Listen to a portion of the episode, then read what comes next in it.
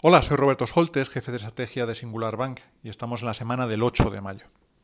Acabamos de publicar nuestro primer informe de perspectivas inmobiliarias de España, en el que tratamos de anticipar la evolución de los principales segmentos hasta 2024. La principal conclusión es que las valoraciones están en pleno proceso de ajuste al nuevo entorno de tipos de interés, acentuado por los cambios estructurales en los hábitos de consumo y de trabajo. Las caídas nominales de los precios en los próximos trimestres serán en general moderadas, bastante mayores si se tiene en cuenta la alta inflación. En la última década el mercado estuvo impulsado por los inversores financieros, principalmente aseguradoras, fondos de pensiones y grandes patrimonios, que buscaban en los inmuebles unos rendimientos que los bonos habían dejado de ofrecer.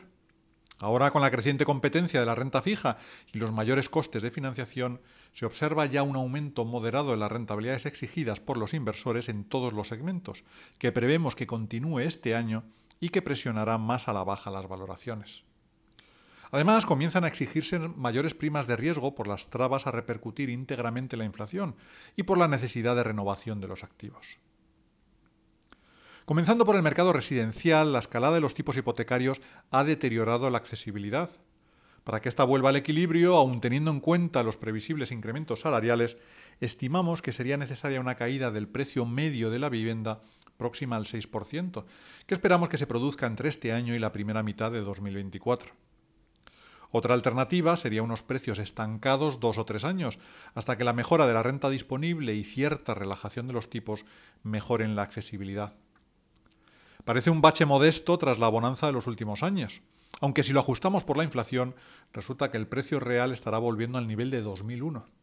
Además, esta es la media nacional, en un mercado claramente bifurcado.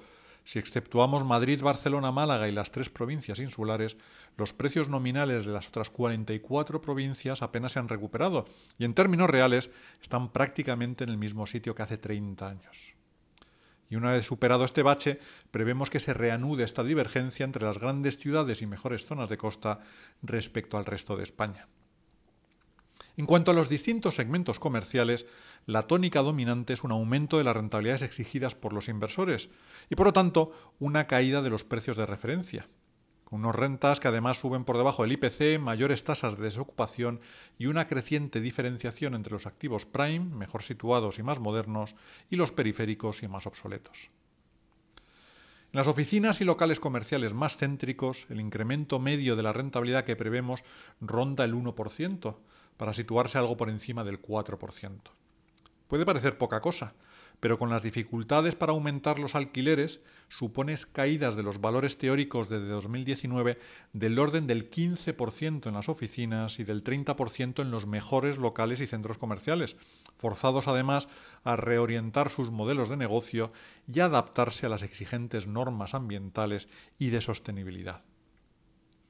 El segmento hotelero también ajusta sus rentabilidades, aunque el impacto en los precios es mucho menor gracias a la fuerte recuperación de los ingresos.